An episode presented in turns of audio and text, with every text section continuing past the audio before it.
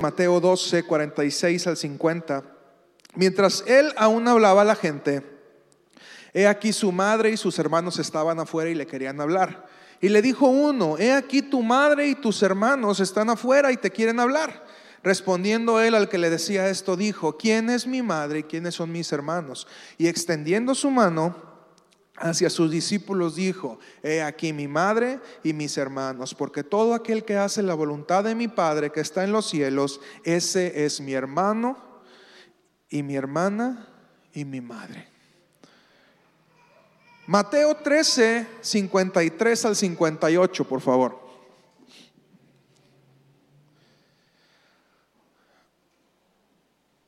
Jesús visita su tierra natal después de, bueno, no, su tierra natal, más bien su tierra adoptiva, el lugar donde había pasado eh, su infancia, su juventud, Nazaret.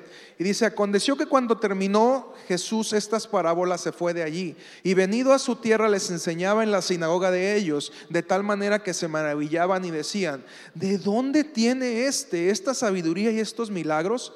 ¿No es este el hijo del carpintero? ¿No se llama su madre María y sus hermanos Jacobo, José, Simón y Judas? ¿No están todas sus hermanas con nosotros? ¿De dónde pues tiene éste todas estas cosas? Y se escandalizaban de él. Pero Jesús les dijo, no hay profeta sin honra, sino en su propia tierra y en su casa. Y no hizo allí muchos milagros a causa de la incredulidad de ellos. Juan 8, 31 al 42.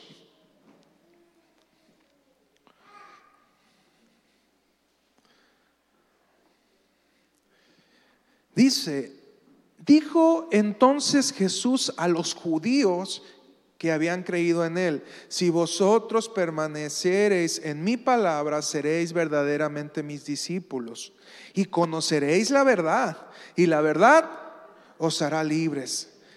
Le respondieron, linaje de Abraham somos y jamás hemos sido esclavos de nadie. ¿Cómo dices tú, seréis libres? Jesús le respondió, de cierto, de cierto os digo que todo aquel que hace pecado, esclavo es del pecado.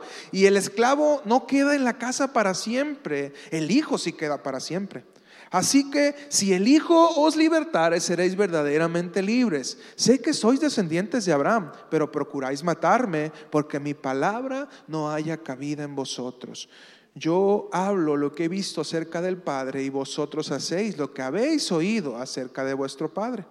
Respondieron y le dijeron, nuestro Padre es Abraham. Jesús les dijo, si fuereis hijos de Abraham, las obras de Abraham harías.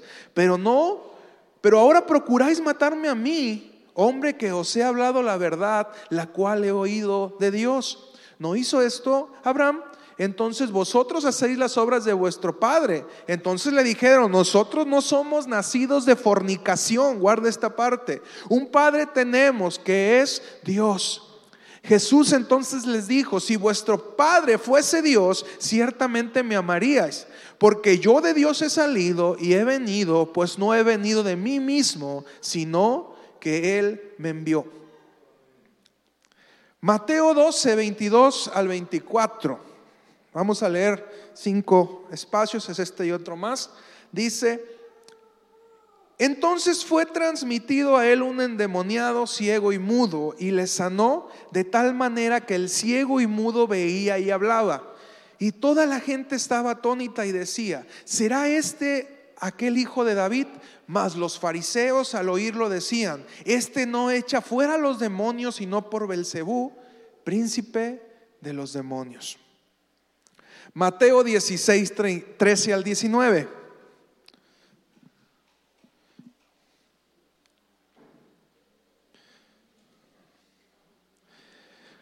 Viniendo Jesús a la región de Cesarea de Filipo, preguntó a sus discípulos diciendo, ¿quién dicen los hombres que es el Hijo del Hombre? Ellos dijeron, unos Juan el Bautista, otros Elías otros Jeremías o alguno de los profetas. Y él les dijo, ¿y vosotros?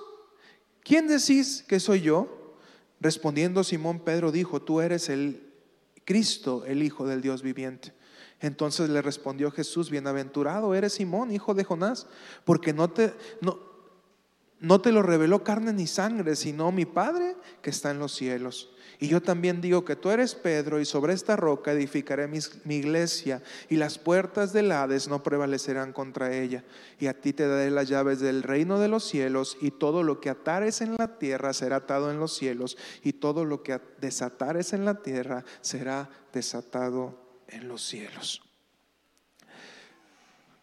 Tenemos en estas lecturas cinco grupos de personas. El primero su familia.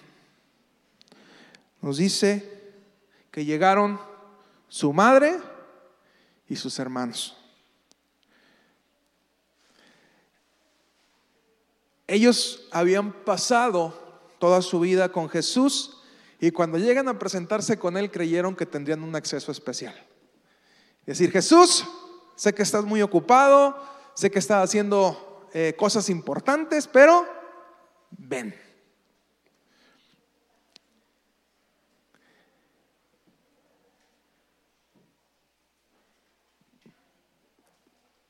no se dieron cuenta que en ese momento Jesús ya no era o no estaba en ese momento fungiendo como su hermano, como su hijo, sino que estaba fungiendo dentro de su ministerio.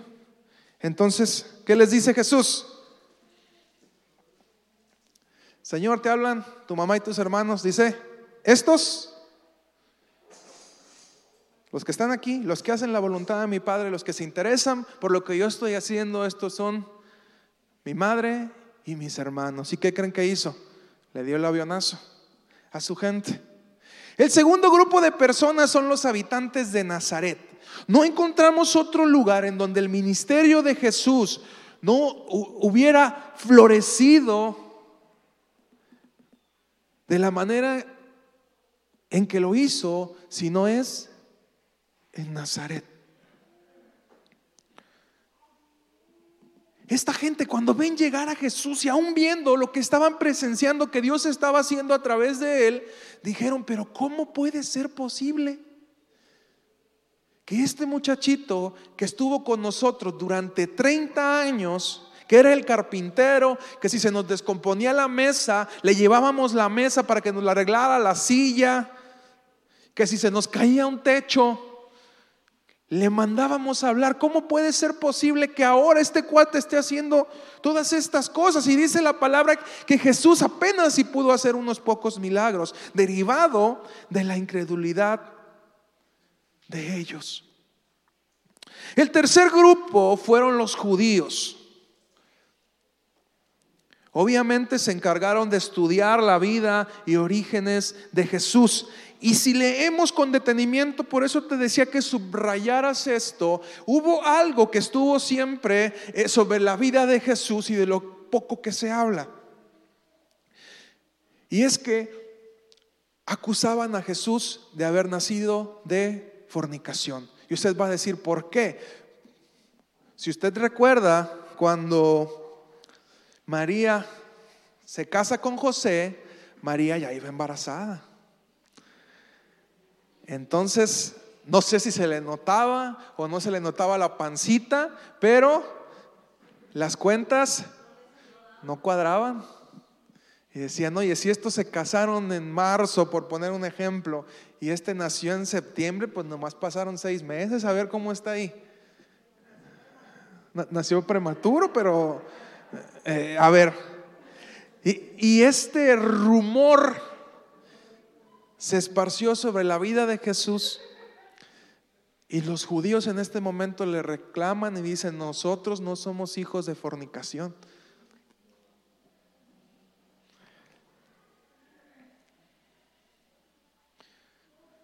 Este grupo de personas vieron a Jesús como alguien que nació de pecado. Recibían lo que Jesús les daba, pero nunca pudieron creer de corazón en Él. El cuarto grupo fueron los fariseos.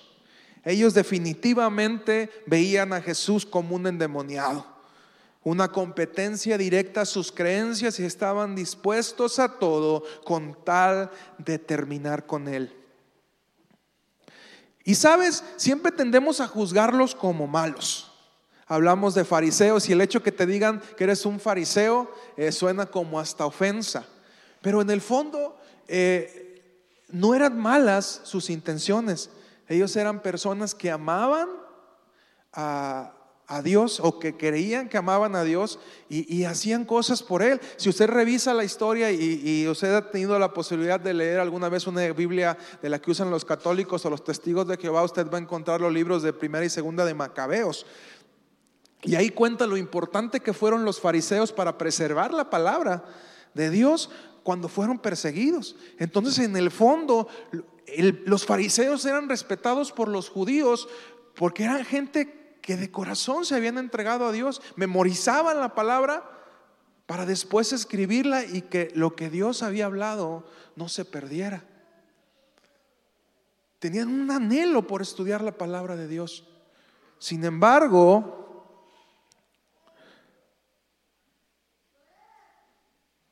su perspectiva errada no les permitió ver a Jesús como lo que era. Y el último grupo fueron los discípulos. Con sus altibajos y errores, ellos vieron en Jesús al, Salvador del mundo. Por la fe de ellos, hoy en día podemos acercarnos eh, a Jesús, por la fe de ellos, por la perseverancia de ellos, el día de hoy tenemos acceso a su mensaje.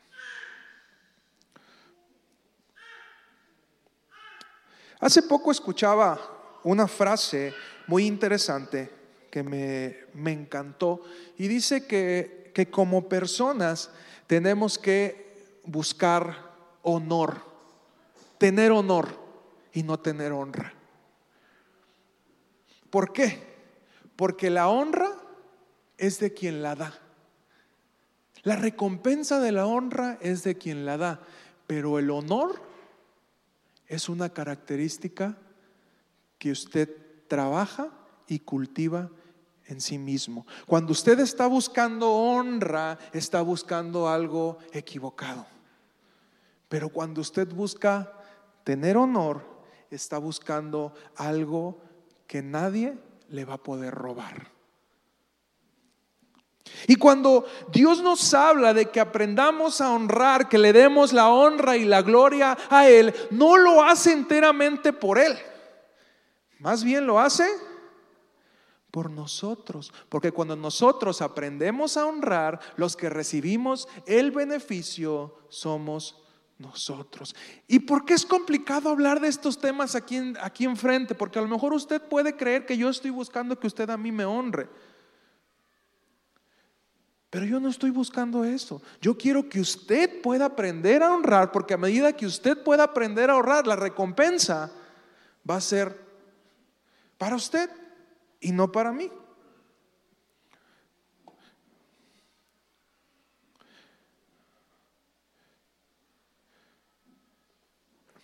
Hace poco tuve la oportunidad de ir a hacer un trámite a, allá a la presidencia y me di cuenta de del lugar que estaba ocupando Omar. Bien, eh, no se podía destrabar un asunto y me dijeron, ¿quieres que esto se arregle? Márcale a, Baltasar Ursúa, me dijeron, ¿verdad? Y pues ya, obviamente, oye, amigo, ah, sí, no te preocupes, amigo, ahorita lo hacemos. Ya, ven cómo es Omar de, así de, no, no, amigo, claro que sí, amigo, ¿cómo está? Bien, bien. Ahorita marcamos, ¿verdad? Y se arregló el asunto. Eh, ustedes saben que, Omar es político y en la familia de Ulises puede dar fe y legalidad. ¿Cómo ves a Omar?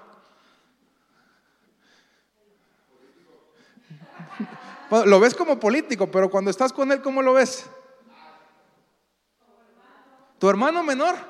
Y serás muy el secretario del ayuntamiento, pero aquí yo soy tu hermano mayor.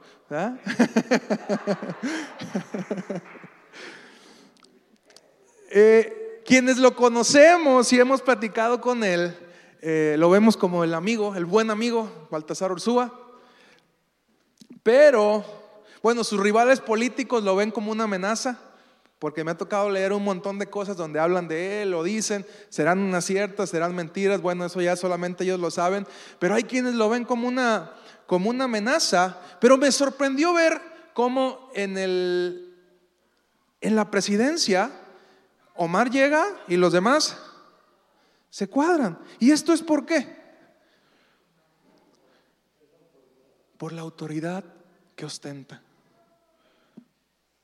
Podrá ser buen hijo, podrá no ser buen hijo, podrá ser buen esposo, podrá no ser buen esposo, podrá ser buen hermano, no ser buen hermano, podrá ser buen enemigo o ser mal enemigo, pero la autoridad que ha sido depositada en él, en ese lugar, hace que las personas lo respeten. Y si él dice uno es, es uno. Bien, casi todos queremos ir al frente. Si somos sinceros, nos gusta que las cosas se hagan a la manera que consideramos es la correcta. Y que a nuestra particular forma de ver es la más sensata y prudente. Si alguien encuentra una manera de hacer las cosas diferente a la de nosotros, la consideramos una amenaza.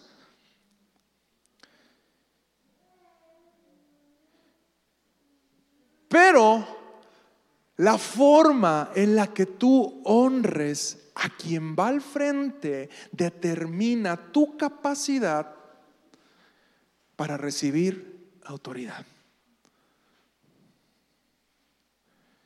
Y si ustedes, voy a hacer un comercial, eh, tanto Karina, Gael y Maite van a participar en una obra de teatro. Y, cuando me mandan la publicidad, yo les decía, ¿y por qué no están ustedes aquí en el flyer? ¿Por qué? Y, Karina me dio una respuesta que se me hizo muy sensata y que tiene que ver con esto que te estoy hablando. Me dijo, es que tenemos que aprender a ser pueblo para después ser protagonista. No llegas si eres bella en la primera obra de teatro, ¿ah? Tienes que llegar y tienes que ser primero este, la que barre, después subes a, este, a, las que cantan con, con, este, con Gastón y ya después vas subiendo hasta que llegas a ser bella. Es un proceso, pero tienes que aprender a disfrutar el ser pueblo para poder llegar a un lugar de autoridad. ¿Sabes qué fue lo que determinó lo que cada uno de estos grupos recibió de Jesús? La forma en la que lo honraron.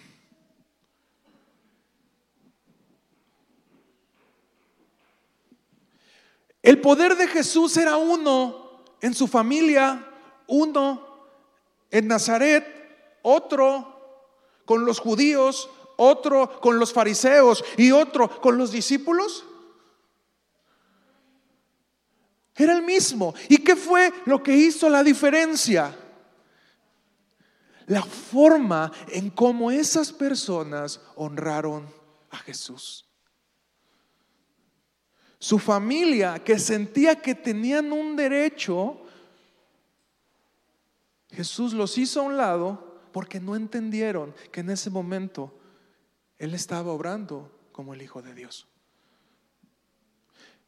La gente de Nazaret no pudo ver milagros de Jesús, no porque Jesús no pudiera hacerlos, sino porque ellos no entendieron que ese joven, que ese carpinterucho, porque no era un oficio, digamos, inmenso, no era un príncipe a los ojos de ellos. Y no recibieron milagros de Jesús no porque el poder de Jesús no obrara, sino porque ellos no lo honraron.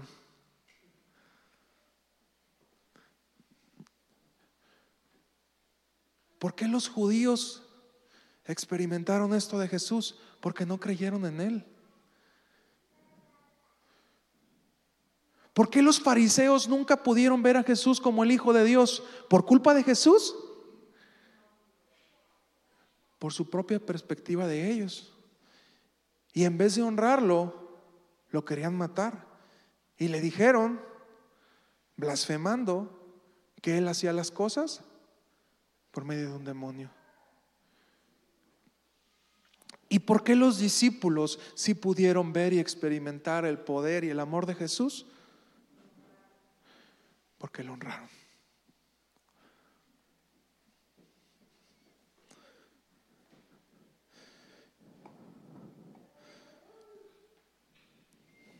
¿Cómo honras a tus autoridades?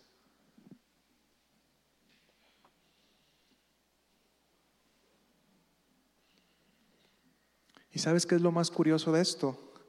Que si hay algo en lo que Dios está atento de ti, es en tu forma de honrar.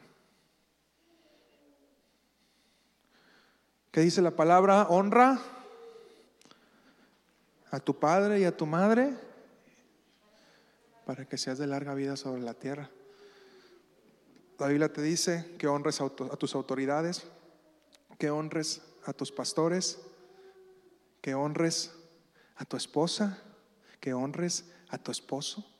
Dios está muy atento de la forma en la que tú y yo honramos a nuestras autoridades.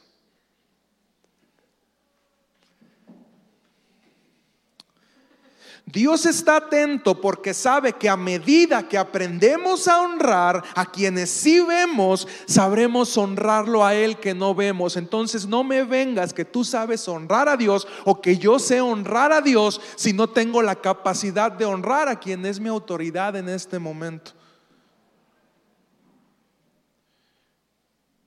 Si tú no sabes honrar a tus padres, no digas que sabes honrar a Dios. Si tú no sabes honrar a tus autoridades, no digas que sabes honrar a Dios porque estás mintiendo.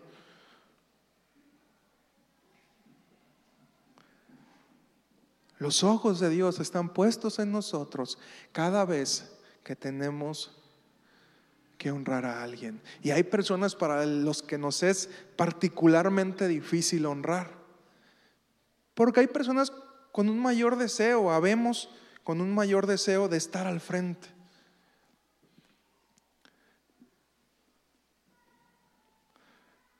Pero Dios no te va a dar algo propio hasta que vea que puedes honrar a otros.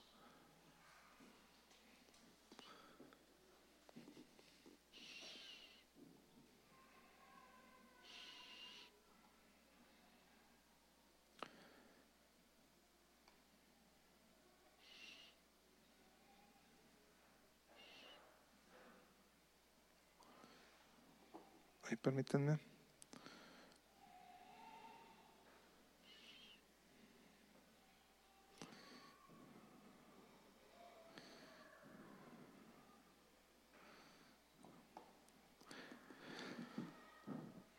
Uno tiene que ir aprendiendo a, entender cuál es su lugar y cuál es su valor.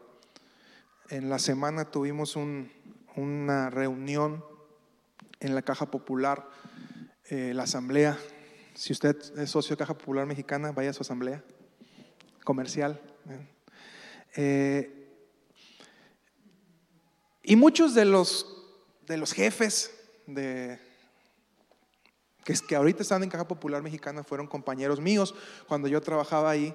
Y entonces cuando llegué yo, pues empezaron a dirigir conmigo y así como que, oye, pues ¿cómo va? ¿Qué, qué van a hacer? Creyendo que yo tenía un, un, puesto. Les dije, ¿saben qué? No, no, o sea, yo ahorita, yo aquí soy plebeyo, les digo. O sea, diríjanse por favor con el, con el presidente del comité. Yo nomás soy, yo nomás vengo aquí de oyente. Eh, y, y eso a veces es bien complicado. Para mí en lo personal es bien complicado porque eh, de repente sentimos que tenemos más capacidades que quien está al frente. Y eso nos lleva a comenzar con una lucha. Es que se tendría que hacer así, pudiera ser mejor si lo hacemos de este modo. Yo creo que de la forma en la que lo está haciendo no es correcto. ¿Y cómo nos cuesta de repente el decir, ¿sabes qué? Tú eres quien va al frente, tú eres quien tiene la visión en este momento, tú eres quien tiene la autoridad, porque toda autoridad en este, debajo de este cierro que es, es dada. Y toda autoridad es puesta por quién? Y toda autoridad sirve para probar nuestro carácter.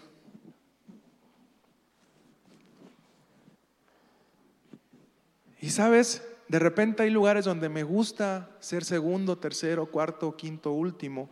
Y lo trato de hacer consciente porque es ahí donde pruebo mi corazón para cuando vengo a este lugar y me toca ser quien va al frente.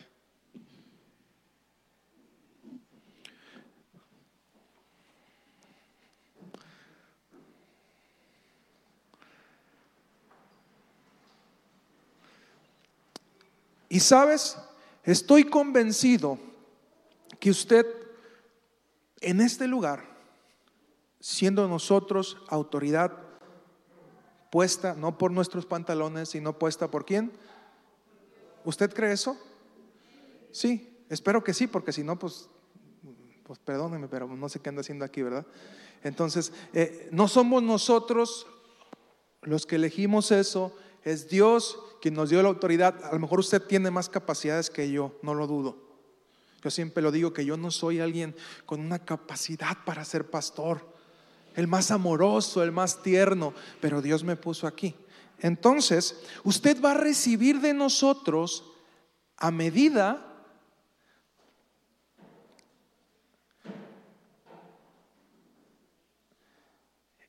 de cómo usted nos vea.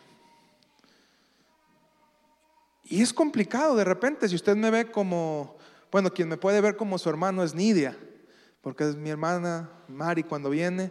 Mi mamá me puede ver como su hijo, porque soy su hijo. Pero a veces qué complicado es separar esta parte. Julio me puede ver como, como concuño, mi suegra, mi suegro me puede ver como, como el yerno, Marieli me puede ver como el cuñado. Mis hijos me pueden ver como papá, mis sobrinos me pueden ver como tío. Pero, ¿cómo me ve usted? Y con la familia es complicado poder separar esta parte y nos cuesta mucho trabajo el decir, en este momento está hablando como pastor y yo bromeo de repente con Julio y Julio me dice, bueno, a ver, a ver, espérate, espérate. Antes de hablar, quiero que me, que me digas cómo me estás hablando. ¿Me vas a hablar como amigo? ¿Me vas a hablar como con cuño? ¿Me vas a hablar como hermano? ¿O me vas a hablar como pastor? y ya tengo que decirle, mira, te voy a hablar como pastor. Ah, bueno, entonces,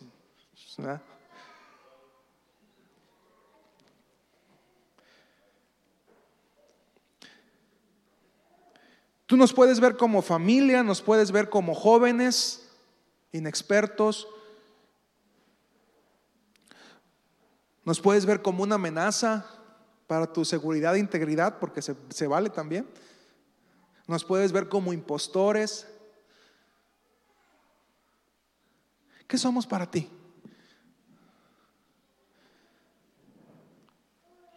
¿Quién crees que nos dio la autoridad para estar al frente en este lugar? Bueno, eso ya es para ti. Yo sé quién soy y lo que yo soy no está a medida de lo que tú puedas pensar o no puedas pensar acerca de mí. Por eso te digo que yo trabajo en mi honor, pero no trabajo en la honra, porque la honra es de quien la da. Y hay personas a las que nos es difícil honrar.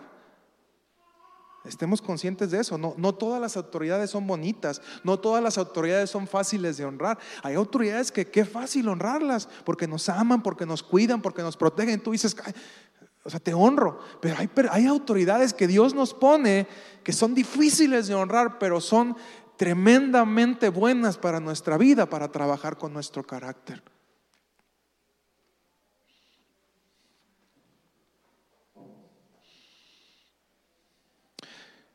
Y estas preguntas trasládelas a cualquier ámbito de su vida respecto a la autoridad. ¿Cómo ve a su esposo? Esposas, ¿cómo ven a sus esposos? ¿Con sus fallas? ¿Con sus problemas? ¿Como una amenaza? Dicen por allá. ¿Como una amenaza a mi seguridad y a mi integridad física? ¿O lo ves como una autoridad de parte de Dios para tu vida?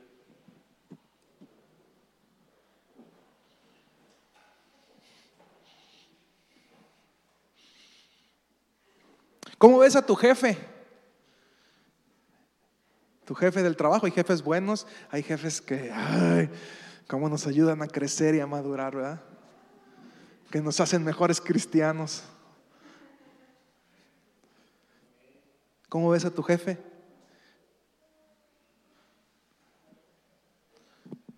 ¿Lo ves igual que tú? ¿Lo ves menos que tú? ¿Lo ves como una amenaza a quien quiero matar? ¿A quien quiero quitar? ¿O lo ves como una autoridad de parte de Dios para tu vida?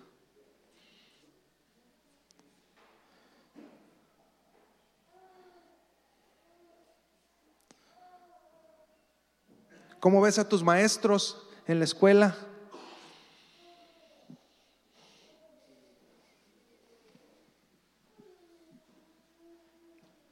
El hecho que Ulises vea a Omar como su hermano menor, ¿le quita poder en el municipio de Compostela?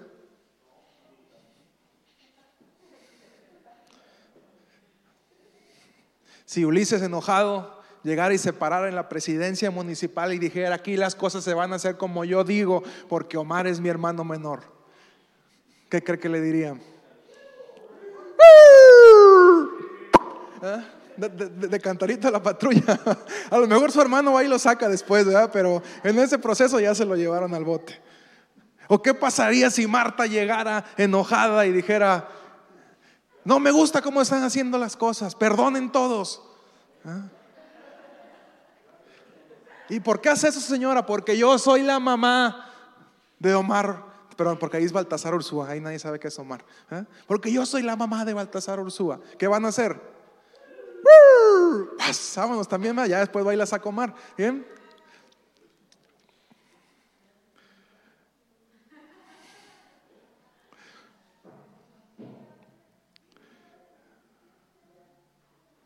Pero te puedo asegurar que a medida a la medida que tú honres el espacio que tenga, si, tú tienes un problema en el municipio de Compostela y tú vas con Omar y tú honras el lugar que Omar tiene, seguramente te va a ayudar a resolver algo. Pero si tú llegas exigiéndole, gritándole, ofendiéndolo, pues dudo mucho que, que, te, que te pueda ayudar.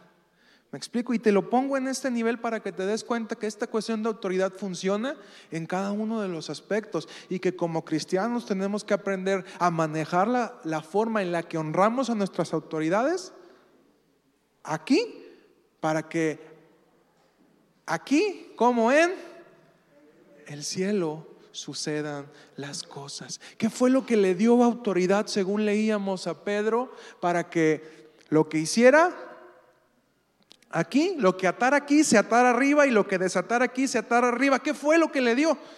Porque nos gusta leer la palabra por cachitos, pero no leemos antes. ¿Qué fue lo que hizo que Pedro tuviera esa autoridad y ese poder? Que honró a Jesús y supo quién era Jesús.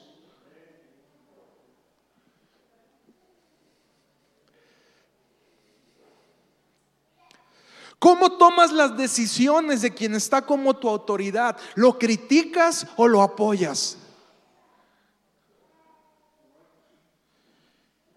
Como decíamos, si sabes que tienes más capacidad que el que ahora es tu jefe, ¿cómo lo manejas? ¿Pones tus capacidades al servicio de tu jefe o terminas generando un complot en contra de tu jefe porque tú sabes más?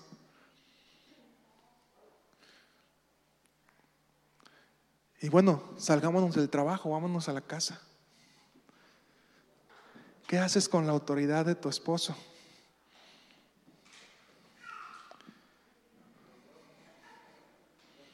¿Lo criticas o lo apoyas? Y no está mal que digamos, sea un jefe, te puede acercar con tu autoridad. ¿Sabes qué? Mira, ¿me permites decirte algo? Creo que como lo estás haciendo no es correcto. A final de cuentas, tú vas a tomar la decisión, pero yo quería hacerte saber que creo que no es por ahí. Espero y mi opinión pueda ayudarte. Eso es, aunque dices lo que piensas, es una forma de apoyar y de respetar a quien está tomando la decisión.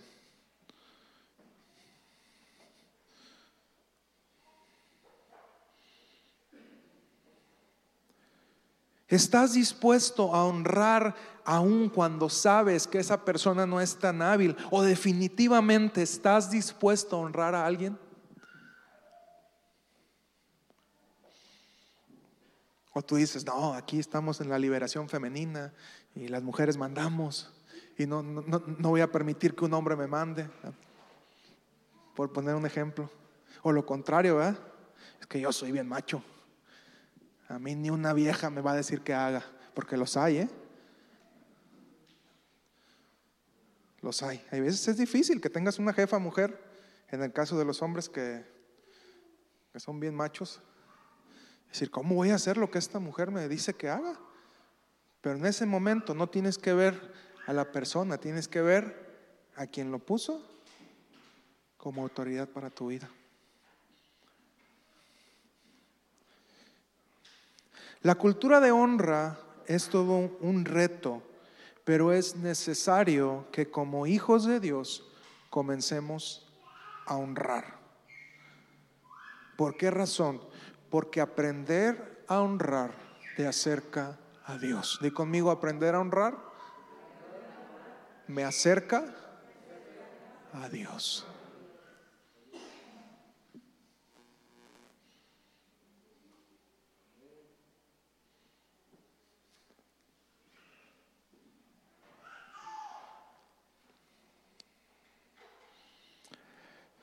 Lucas 14, 7 al 11.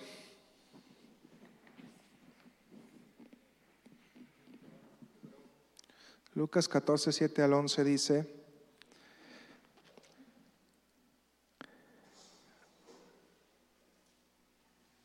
observando cómo escogían los primeros asientos a la mesa, refirió a los convidados una parábola diciendo, cuando fueres convidado por alguno a bodas, no te sientes en el primer lugar no sea que otro más distinguido que tú esté convidado por él. Y viniendo el que te convidó a ti y a él, te diga, da lugar a este, y entonces empezará con vergüenza a ocupar el último lugar. Mas cuando fueres convidado, ve y siéntate en el último lugar, para que cuando venga el que te convidó, te diga, amigo, sube más arriba. Entonces tendrás gloria delante de los que se sientan contigo a la mesa porque cualquiera que se enaltece será humillado y el que se humilla será enaltecido. Como hijos de Dios tendríamos que estar ocupados en honrar más. Honrar más. Entre más difícil me sea honrar, más voy a honrarte y voy a dar la milla extra ay, me caes gordo, me pediste que hiciera esto, mi jefe me pidió que hiciera esto. ¿Sabes qué? Voy a hacerlo doble. Aunque aquí no me nace, porque honrar no nace en muchas ocasiones. Pero ¿sabes qué? Ah, voy a hacer lo que no me dijiste que hiciera.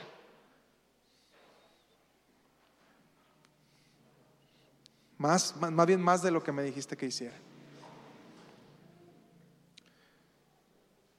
Yo no puedo pedirle a usted que me honre como autoridad, pero sí le puedo asegurar que a medida que usted me honre, yo voy a delegarle autoridad en este lugar.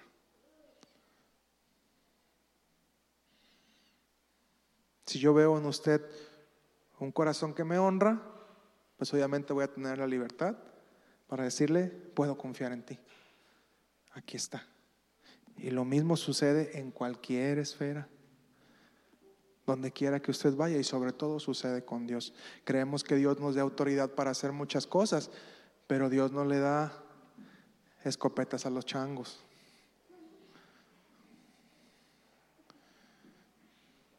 Hijo, ¿cómo honras a tus papás?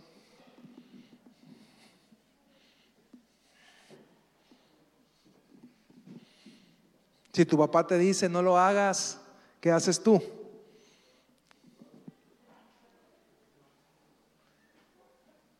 Con mayor razón para que se le quite a la vieja corajuda.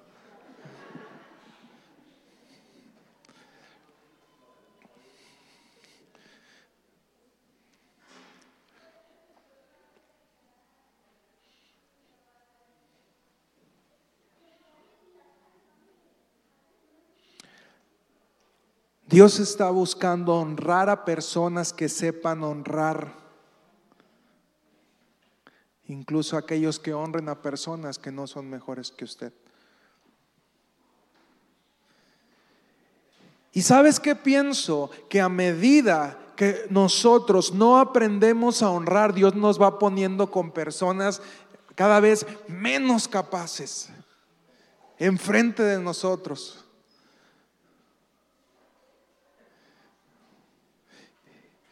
Para que podamos crecer y madurar en nuestra capacidad de poder honrar. ¿Y esto es un castigo? No, esto es amor porque Dios desea que tú puedas aprender a honrar. Y sabes, hay gente que va saliendo de muchos lugares porque no quiere honrar.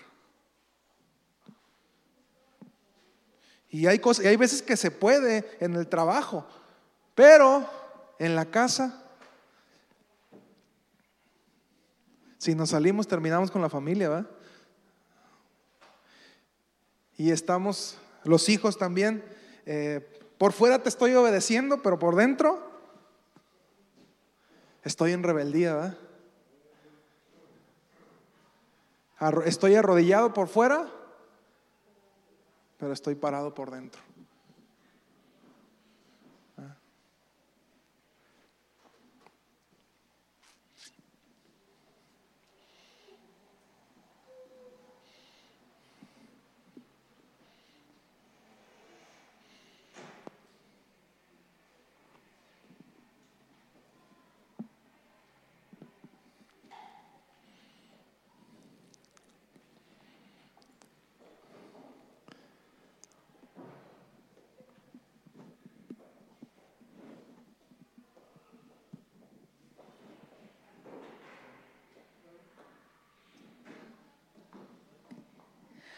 Ok, algo que hablábamos mi esposo y yo, que estamos en un proceso de aprender a ser autoridad. No crean que es muy fácil. Los que somos papás de niños todavía chiquitos, es un proceso aprender, no sabes, cuando lo tienes dices qué bonito, pero ya que va creciendo y que va hablando y que te va diciendo lo que piensa, lo que quiere y que yo me acuerdo que Samantha desde muy chiquita, ella me decía, eh, no, yo no me quiero poner ese vestido, no, esos zapatos no me gustan. Y uno dice, ay, pues mira, eh, ellos saben lo que quieren y hay que apoyarlos y hay que comprarles y, como ellos quieran andar. Y algo que, que hablábamos mi esposo y yo era de que todo este asunto de la cuestión de poder estar bajo una autoridad no es fácil. Dentro del corazón del humano siempre se nos hace como muy difícil el poder decir, ¿sabes qué? Sí, mi amor, lo que tú digas pero la que tiene la última palabra soy yo, ¿verdad? y, e, e, es todo un proceso porque cuando eh, ahorita estaba checando en internet hace más o menos como 45 años, en 1974, que la mujer quiso ser, tener las mismas, tener una igualdad ante la ley. Si ellos pueden, a ver, mujeres, nosotras también, ¿sí o no? El poder femenil quiso sobresalir en decir, no, no, no, ya no somos las mujeres mansas y humildes, mensas, que aguantan golpes, traiciones. O sea, nosotros tenemos derecho también a salir de fiesta, nosotros tenemos derecho de votar, nosotros tenemos derecho de trabajar, nosotros tenemos derecho de usar pantalones, tenemos derecho a, hasta hacer marchas este, que se eh, quitan el brasier y todas esas cosas que, uno las puede ver hasta cierto punto normal. Porque yo no sé si tú crees que el hombre y la mujer somos iguales. ¿Tú lo crees así? Y muchas veces nos cuesta trabajo en el asunto de que eh, eh, a, a, mí en lo personal, el consejo que me dieron, tú le puedes decir, mira, yo quiero esto, esto y esto, pero el que toma la última palabra es Él. ¿Por qué? Porque Dios, ahorita cantamos que su reino venga a la tierra y, nuestros hogares deben de ser un reino y todo reino bien establecido por un orden. Entonces Dios constituyó a quién? ¿Al hombre qué? ¿Y la mujer? El cuello. Para. no es cierto, no somos el cuello, somos su ayuda idónea. Entonces, Él es, eh, ante Dios, Él es el que tiene la autoridad, el que va a ir y le va a rendir cuentas qué hiciste con tu mujer, qué hiciste con tus hijos. Y, yo, eh, analizando esta palabra en la semana, esa misma igualdad que como mujeres quisimos en su momento, ¿saben ahora quiénes la quieren? Los hijos. Los hijos han venido creciendo en un concepto que ellos creen que aquí mi voz y mi voto vale. O sea, yo no quiero eso y yo quiero que me hagas enchiladas y, me, y no voy a comer. Y los papás lo vamos permitiendo poco a poco. Entonces, cuando tú le pones un freno al hijo de decir, a ver, a ver, espérate, no es de que no lo escuches, o sea, quiero aclarar esa parte, pero a veces nosotros como papás, yo no sé cuántos papás, ah, hemos delegado la autoridad hacia nuestros hijos. Ay, yo no quiero ir a ese lugar, es que está bien aburrido. Ay, es que yo no quiero comer esto. No, yo no me quiero poner esto. No, yo no quiero ver esa película. ¿Y qué hacemos nosotros? Nos sujetamos y nos sometemos a la autoridad de nuestros hijos. Y es ahí algo que puedes, no es bendición porque el orden bíblico no es así. ¿Qué dice la Biblia acerca de los hijos? Hijos, ¿A quiénes? Y cuando tú le dices, espérate, o sea, cállate en la boca, tu papá y yo vamos a decidir, ¿qué crees que pasa? Se ponen bien felices de que sí, me callaron. Es que tú ya no quieres. Tú ya no quieres que hable, ¿verdad, mamá? No, hija, pero o sea, la decisión la vamos a tomar tu papá y yo. Entonces, espérate y ante lo que él y yo decidamos, tú te vas a someter. Pero esa cultura está creciendo cada vez más en que los hijos tomen el control y tomen la autoridad. Nosotros, como pastores, los que tienen más tiempo como con nosotros, hemos venido trabajando de esa forma. ¿Quieres ir a la reunión de jóvenes? Ve. ¿No quieres ir? No vayas. ¿Quieres participar en mujeres? Participa. ¿No quieres participar? No participes. Y son pocas las veces que nosotros como la autoridad que Dios nos ha dado hemos dicho, hey, todos vamos a ir, todos vamos a comer. Y no es que queramos caer en el extremo de autoritarismo y legalismo y que las cosas, porque solamente Dios nos habla así, no. Pero ¿sabes qué es lo que ha venido pasando? Y era una palabra que Dios me traía a mi vida, que ellos con los que yo más he convivido, los jóvenes maduros, me ven iguales, igual, porque a eso caemos, a que tú no representas ya para mí una autoridad. Por eso, ¿cuántos, ¿cuántos hijos no conocen que les gritan a sus papás, que les pegan a sus papás, que les rezongan a sus papás? ¿Por qué? porque creen que somos iguales.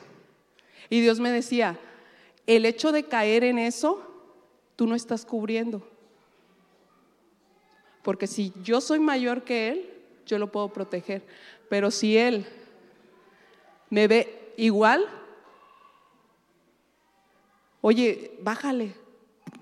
Si no le quiere bajar el micrófono, porque a mí así me gusta que se oiga.